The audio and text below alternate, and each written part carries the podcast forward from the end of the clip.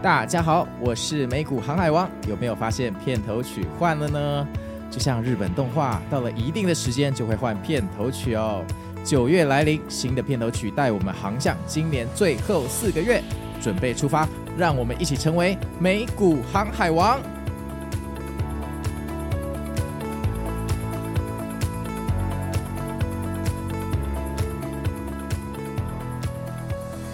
Hello，大家好，我是美股航海王啊！我现在录音的时间也是圣诞节的当天哦。其实这一集啊，筹备了很久哈。这一集是属于感性哦，讲心里话。这一集的标题啊，叫做“你好，我是美股航海王”啊，来跟大家讲一下为什么我会做这个节目哈。那大家都知道，就是二零二三要结束了。那如果你去啊 Spotify 或 Apple 上面看，你会发现美股航海王的集数已经接近两百集了哈。在跨年的那一天。我们应该就会破两百集了。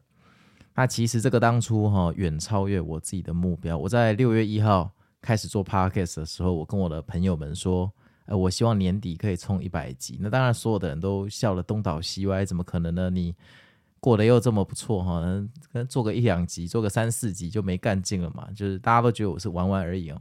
结果后来没想到，我做的走火入魔哈，越做越起劲哈。你看现在快要到十二月三十一号哈。我现在在 Apple Podcast 上面哈，包括这一集，总共有一百九十八集，一百九十八集哈，这非常难以想象是一个人做的，对不对啊？那确实就是一个人做的哈，包含你看到的所有的 IG 啊，所有的脸书啊，所有的图文叙述、线动文字，好，全部都是，还有包括所有的后置，还有 YouTube 的影片哦。那当然这是一个生命中的巧合哈，因为我从小就画画，然后长大之后又设计游戏，又写程式。然后做 PM 刚好又有管理专案的能力，然后呢去互联网公司又做这个 growth hacker 哈，就是导流，所以所有的这个 talent 合在一起哈，刚好我一个人可以处理所有的事情。但当然这不是很健康，譬如说呃美术的部分哦，就是要让专业的美术去处理，他可能花十分之一的时间就可以做的比我还要好，那我就可以把我的时间呃分配去哦设计节目跟好好的写写心法。而不是花一堆时间在那边搞音效的后置、录音的后置、转 YouTube 的影片，或者是写一些现实动态。因为其实要怎么写现实动态去吸引大家的赞数，其实非常难的学问哦。其实那个都是我完全不会的领域。那最好笑的，其实是在我一开始六月一号我在开始做美股航海王的时候，脸书跟 IG 我大概是五月十八号开始做了，那 Podcast 是六月一号开始做。当我五月十八号开始做的时候，我的 IG 粉丝是四个人哦，然后脸书是两百个人，因为我自己是用脸书啦，我没什么在玩 IG，我 IG 很少很少 po 文。那为了做美股航海王，我去学了 IG 所有的操作方式。我一开始做的时候，我还不知道 IG 哈那个不能放连接，我还傻傻的把那个收听连接放在那个留言的地方哈。但是你看哦，有志者事竟成嘛，对不对？哦，你其实没有什么事是做不到，都是你想做或不想做。就算我一个 IG 的白痴，我连怎么用都不知道。哦，那个时候一开始我做的时候，诶，刚好有一两个粉丝，哦，听了我的东西觉得不错，他们就很热心的教导我什么是 IG 能做，什么是 IG 不能做。哦，啊，非常感谢这两个热心的粉丝，到现在他们还没有摒弃，我还继续听我的节目。那当然，其中一个现在就变成我的兼差小编。哦那说到这个兼差小编，他大概已经跟我合作两三个礼拜。其实你们最近在 IG 看到的贴文都是哈那个图啊，那个六张图都是他做的，大概已经做了我们 cowork 大概两三个礼拜了。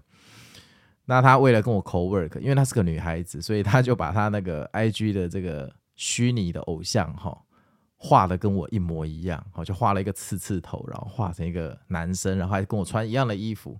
但后来还是被一些眼尖的粉丝认出来，怎么两个 avatar 长得有点不一样？对，因为他偷偷的把他自己的 avatar 搞得瘦一点，我的比较胖一点，所以呃被发现了哈。就是呃这一两个礼拜那个虚拟的小人偶好像比较瘦一点点哈，大概是要暗中祝福我哈这个减肥成功。那说到投资哈，其实投资的生涯哈是一辈子的事情。我自己的美股做全职已经四年了哈，四年总共大概十年嘛。那后来来分享这个东西，其实是。我说过了哈，就我去上别人节目都有说过，就是啊，增加成就感。我觉得跟社会有点脱节哦，因为你赚钱的时候，这社会也跟你无关；那你赔钱的时候，当然你也得自己扛嘛。吼，那我觉得一定有我可以帮到的地方。哈，美股的地雷真的很多。其实你们听到的所有观念，简单的任何一句话，都是我观察很久的心血结晶。譬如我要是告诉你说，大盘看 Apple 这么简单的一个道理，哈，你听了之后，你可能呃花了三到四天的时间看股票，你就觉得，哎，航海王讲的蛮对的，哎，开盘半小时后有骗炮时间，哎，观察了两三天，哎，航海王说的蛮准的。可是你知道我花了多久时间归纳这些规则？光是看 Apple 这些事情，我花的是整个二零二二。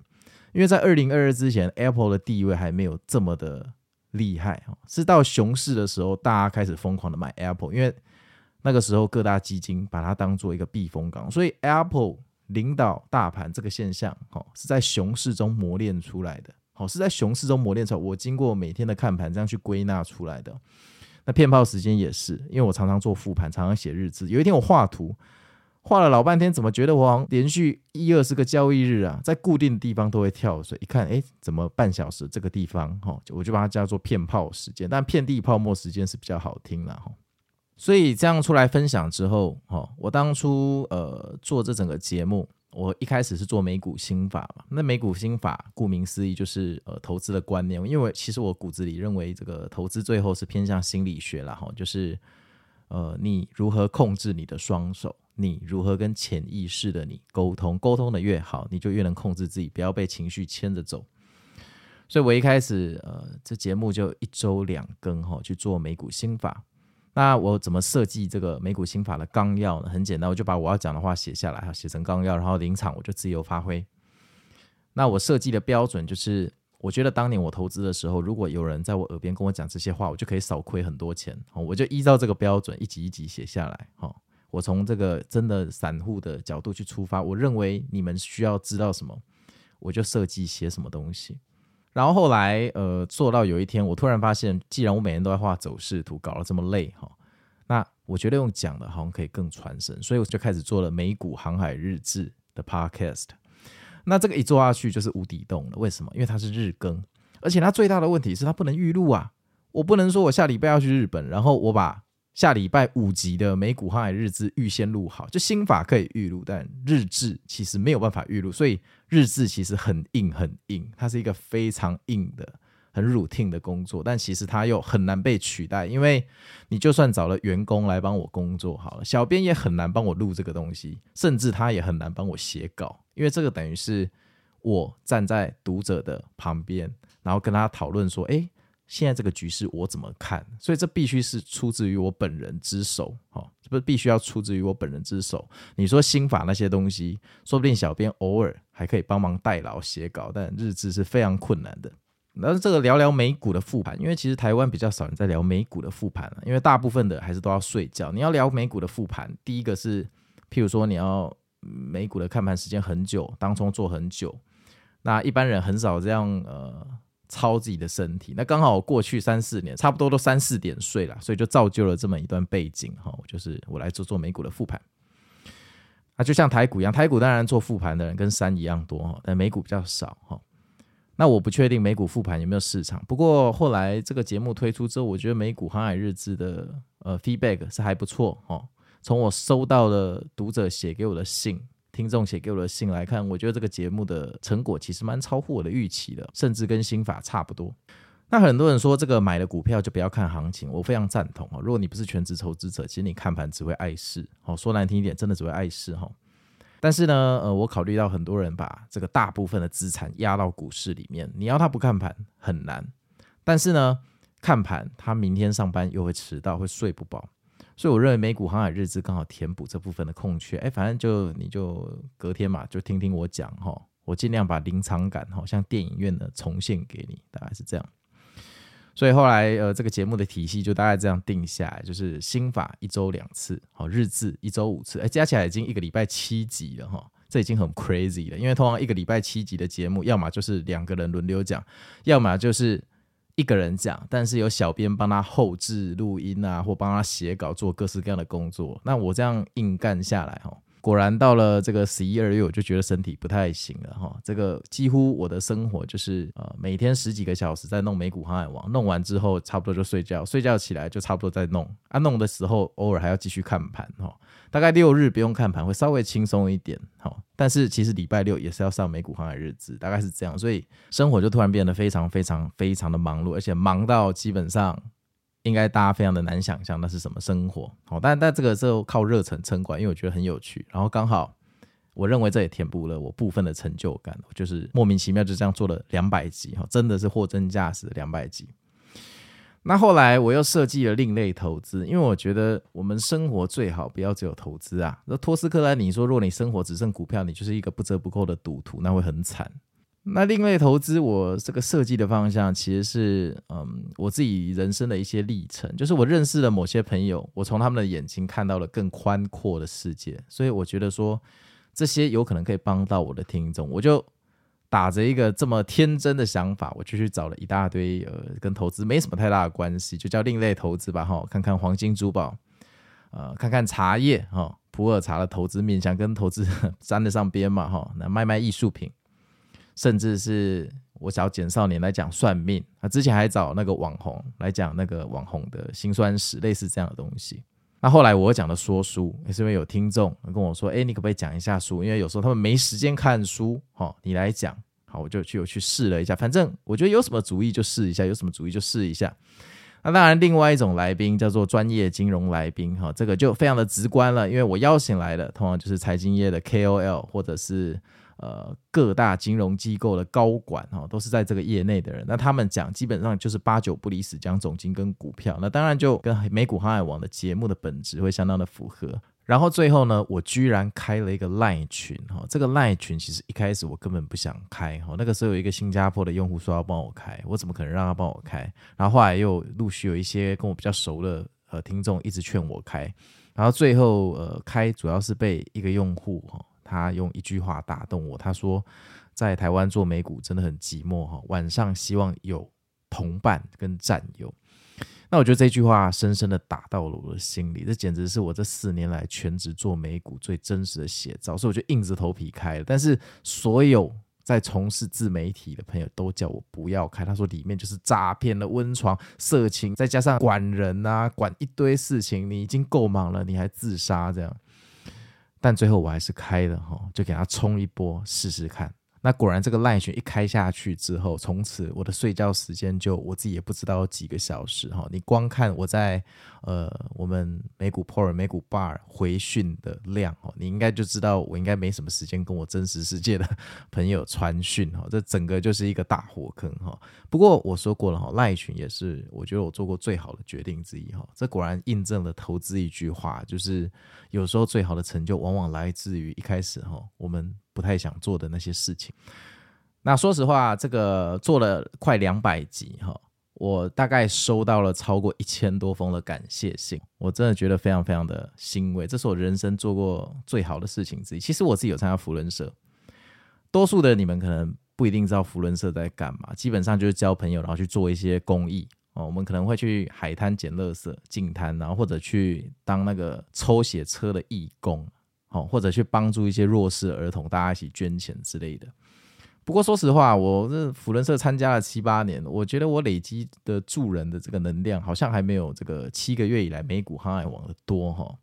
可能是因为这七个月美股航海王真的接触到非常庞大的听众的量，然后这些听众都觉得我很佛，然后很多人都拼命的写信、私下私讯一直感谢我，所以。我确实在成就感这边已经捞满、捞好、捞到饱，真的非常非常的饱哦，非常非常饱。那说实话哦，在这个整个制作节目的过程中，常常是做到很烦，想要摔电脑哦。譬如说美股航海日志，这个最烦。为什么最烦？因为他每天有超多事情要做。哦，我已经觉得我的头脑已经是非常的呃，管理专案是非常精准了，连我都必须要写备忘录，我每天才不会忘记东西。我念给你听哦。我的 SOP 第一点写说，每天起来写稿，写完稿录音美股航海日志，录完音之后呢，我要修文。什么叫修文？因为我刚刚写的稿子是用嘴巴念的，我用语音输入去写稿子，这样比较快。然后我录音完了嘛，好录到 GarageBand 里面，然后修文是我要把刚刚念出来的这个稿子有没有，把它修成可以看的稿子，因为语音辨识一定会出错。那修完文之后，我要赶快画那个走势图，就是你们每天看到那个走势图上面一堆黄色箭头啊。那这些都做完之后，好，我要开始做 IG 的图。什么叫 IG 的图？就 IG 跟脸书不太一样，IG 的生态是说你的文章，好，假设有一千个字。那你可能把两百个字打成一个页面，把这个页面做成一张图，所以脸书可能用一张图片，IG 可能要七张图，因为从第二张图开始就是内文。那这个没有小编的情况下要做这个，简直是天方夜谭。但我还是用了一种很神奇的方式做的哈。你们看到的 IG 所有的图，所有的内文做成那五六张图哈，全部都是用 IG 的现时动态做的。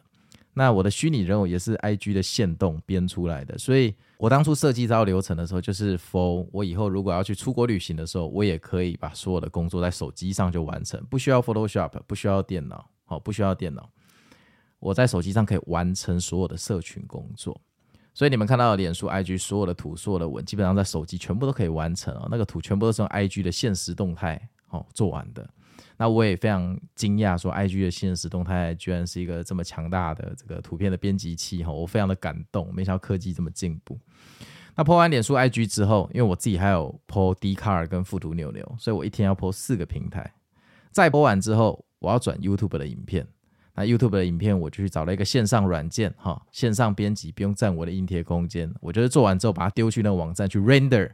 render 好了就上 YouTube，就是这样哈，只求有，那要求好的话，就是以后花钱请人做就好了。然后最后我要发电子报，但电子报这东西没有太持久，因为电子报我本身租伺服器就要钱，后来做一两个月我就先把它停掉。未来如果节目有赚钱，我就可以把电子报再重新 activate 起来。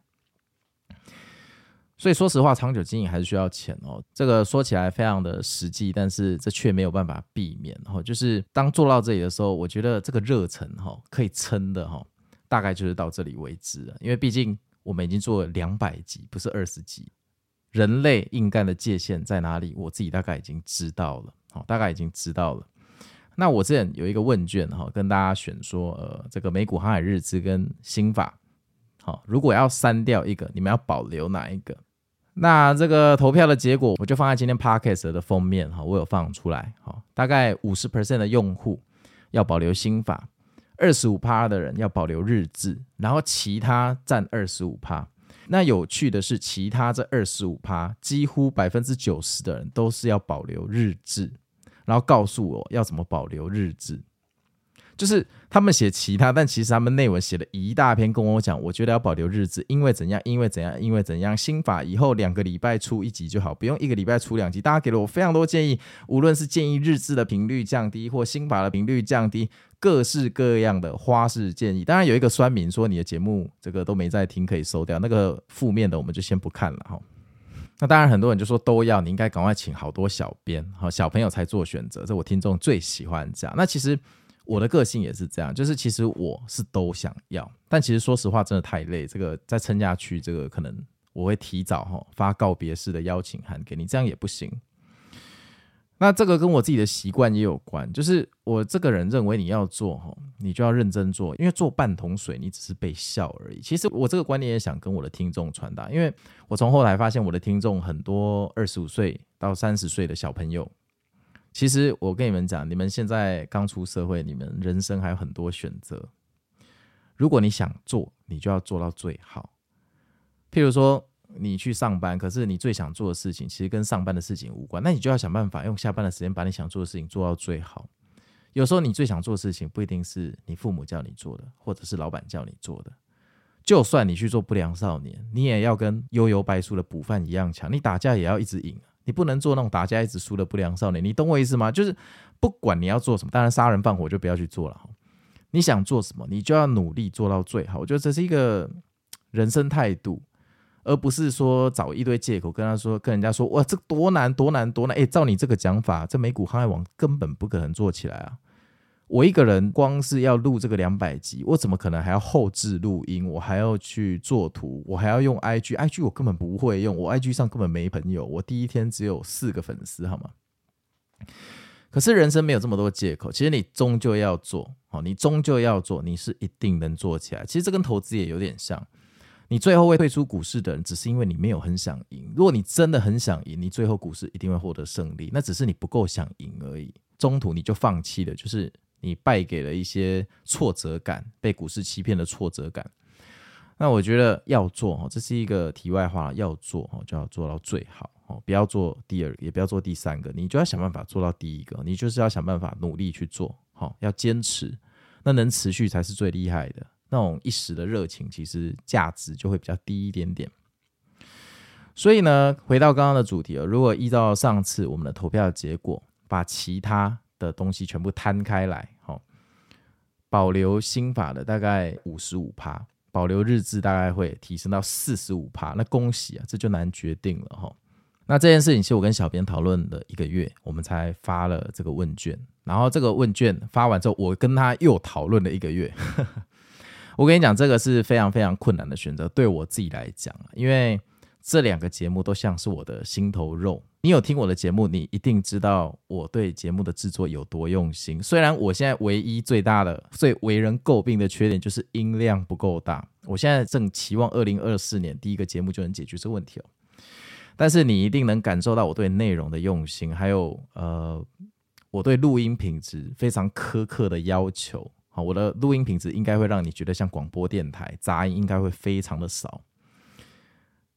你可以说这是洁癖，但你也可以说这是一种认真的态度。就是如果我今天不跟你讲，你没有办法想象那是一个人做的，对吧？你一定会想象，呃，这是一个小公司做的，团队可能在四个人左右，好，就基本上就是这样子。那当初做这个节目，为了控制所有的变音，所以我基本上录音设备我自己是花了重本，然后就是说我用的声卡哦是非常顶尖的声卡哈。听说邓紫棋在家里就是用那一张。那我的麦克风是 SM7B 嘛，哈。那 Michael Jackson 听说用它来录过专辑哦。然后为了推这一支这个麦克风有更好的音效哈，我中间的麦克风线还去换手工的麦克风线哦。反正所有能做到最好的部分，我都尽量做到最好哈。纯粹哈，让内容来决定说这个节目是否能贡献给有需要的读者，而不是最后搞出来是因为啊录音品质差啦差啦嚓啦的很糟糕，所以本来有些人有需要，可是听到那个音质他就不想听。好，那回到刚刚的主题哦，就是心法跟日志哈，二选一，我们到底要怎么做？好，我跟小编后来讨论，可能是把美股心法停掉，但是美股心法停掉又觉得很可惜哦，而且心法说实话是我多年哈，就是缴了非常多学费的心血结晶哈。那既然这么一个心血结晶，我们也不太想就让它就是从此结束。好，我跟小编后来讨论，可能是把美股心法改成收费单元。所以从二零二四年的元旦开始，美股新法会变成收费订阅的单元，好，会变成收费订阅的单元。那为什么我们要这么做？好，当然要赚钱嘛，要赚钱，有钱我才有办法请小编，我不可能呃无穷尽的让小编一直做免费的付出。虽然我小编跟我说 他不缺钱，但是我我觉得这样不对了哈。这个长久以来我还是得付他钱。好，那影片我也在努力的找外包中。那我也希望花钱把它发包出去。那我们的想法是这样：美股新法如果可以为美股航海网带来一些节目的订阅收益，这一笔收益会被拿去养美股航海日志。因为其实美股心法本身很难外包，对不对？说书我要外包什么？呃，美股心法本传我要外包什么？都是我一个人的 solo 秀嘛。来宾我要外包什么？那也是来宾的 solo 秀嘛。这都很难外包。可是美股航海日志。可以外包的可就多喽。第一，作图，大量的每天大量重复性的作图，大量重复性的作文，还有最可怕、最可怕就是每天后置美股航海日志的时间。以前呢、我们的美股航海日志一天只讲三分钟，现在都讲到快二十分钟了。三分钟跟二十分钟的差别就是后置的成本差了六倍嘛，这容易理解嘛？哈，你编辑三分钟的东西跟编辑二十分钟的东西，本来花的时间就是六倍。呃，所以美股航海日志现在最沉重的负担其实是每天录音档的后置哈。这一块如果按市价现在发包出去，一个月七万元到六万元的开销是跑不掉的。好，因为日更嘛，发包二十二次嘛。如果人家收你七万块，其实平均一次才算你一两千。现在录音是你叫他后置一个二十分钟的音档，大概就是一两千元的价钱，你你可以自己去打听啊，这非常的公开透明。所以我们的想法是，好，那我们就试试看美股新法能不能带来收益。有美股新法改成收费，那美股新法带来的收益，可能就会去请影片录音后置的小编去帮我做美股航海日志。我觉得只有这样，美股航海日志才能持续下去。我一个人在硬干，可能也撑不过半年。这、说实话了哈，这也不胡乱你，这个是太难了。所以美股新法会变成收费单元。那我有看这个后台的完听率，其实我们节目的完听率真的高到我不敢相信哈。美股新法平均完听率都在九十二 percent 以上到一百 percent，几乎是人人除了片尾曲以外，应该都全部听完。那来宾系列可能呃完听率在八十五到九十五之间，好，金融来宾。那另类投资就比较尴尬，另类投资就是很多人跟我说很有趣，但其实它在后台显示的完听率平均只有七十到八十二、八十五左右。那这也显示说，可能有一些呃另类投资，你听到一半发现，哎，其实哦不是你想的那样，跟金融可能无关，你就会跳掉。然后说书系列非常的受欢迎，完听率都超过九十五，这也没什么问题哦。所以我们美股新法变成收费之后呢，收费的内容。会包括正传、说书，还有专业的金融来宾。那既然节目变成付费了，我们在美股新法正传的部分，哈，就会把观念，哈，跟实际的点位做更接近的结合，哈，因为。呃，美股新法从第一集到七十集，比较像是在讲这个心理学的观念，哈、你怎么对抗你的心魔？那接下来变成付费单元之后，这一块哈、会把它跟这个趋势的点位比较结合在一起，因为往往你遇到趋势的时候，其实你可能不知道说要套用到哪个新法。那既然是付费内容，我们比较能放得开去讲这些东西了。那另类投资呢？它会是免费的节目哦，它就不会计入付费的节目。好、不要让你说你花钱订阅之后去听一堆另类投资，然后你就觉得这跟这个无关，最后呃，这个就让你不太开心。我不希望这样子。然后每周的加菜啊，如果战术有达到标准的话，哈、礼拜天的加菜哈、仍然会维持免费的节目，然后会以 Q&A 或者是轻松分享财经的时事为主。所以付费的美股新法会包含。专业的来宾，美股新法正传，好，还有说书系列，美股航海日志是免费，大家都可以听的。未来，好，会变成这样的模式，从一月一号开始。然后呢，美股新法一旦变成订阅项目之后，所有的美股新法几乎全部都会上锁。也就是说，从第一集到现在的第七十一集。除了一些很基本教你怎么开户的以外，我们应该是会全部都上锁哈，就是要付费才能听了。所以，如果你有想要回刷美股新法的，就到元旦以前哈，你应该还有一个礼拜左右哈，可以去回刷。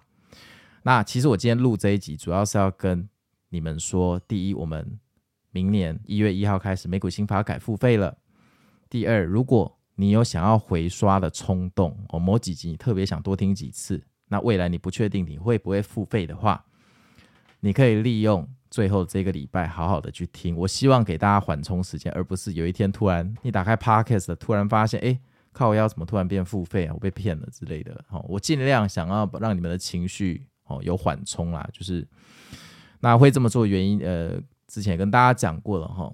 为了成就感来做这个节目哦，但是佛心做两百集之后，发现现实哦。是没有办法继续再这样撑下去，真的太累了哈，就没有自己的生活了，就试试看让另外一个节目线去赚钱养美股航海日志。如果成功的话，两个都可以延续下来。那这边最后要跟大家说，就是非常感谢你们哦，就是我觉得做了这个节目之后哈，我觉得意义对我个人非常重要哈，就是一个非常高度的成就感的累积，我真的非常感谢。然后，不管你一月一号之后会不会订阅我的美股新法，这都不影响你在 LINE 群里面的所有权益。在美股 Pro 里面，不会因为说你有订阅啊，他没有订阅，我就优先回答他的问题或你的问题，不会哈。我们都基本上是一视同仁啊，希望大家可以在里面好好的交流股票的事情哈，少贴一些奇怪的图片这样子。好啊，所以最后还是跟大家总结一下，如果你二零二四年你是一个免费的听众的话，好，你大概一个礼拜可以听到五集的美股航海日志。那如果你愿意付费支持我们继续创作的话，你可以订阅美股新法，好，那你一个礼拜就可以听到七集啊，基本上就跟现在一样，好。那另类投资的系列会变成免费的集数哈，但是它就会变得比较不固定，就是有空才做哈。我们要先确保说创作者可以这个健康的活下来。好吧，那我是美股航海王。那礼拜二晚上美股就会开盘了哈。这圣诞行情到底存不存在？就让我们今天晚上看下去。那我们就明天见喽，拜拜。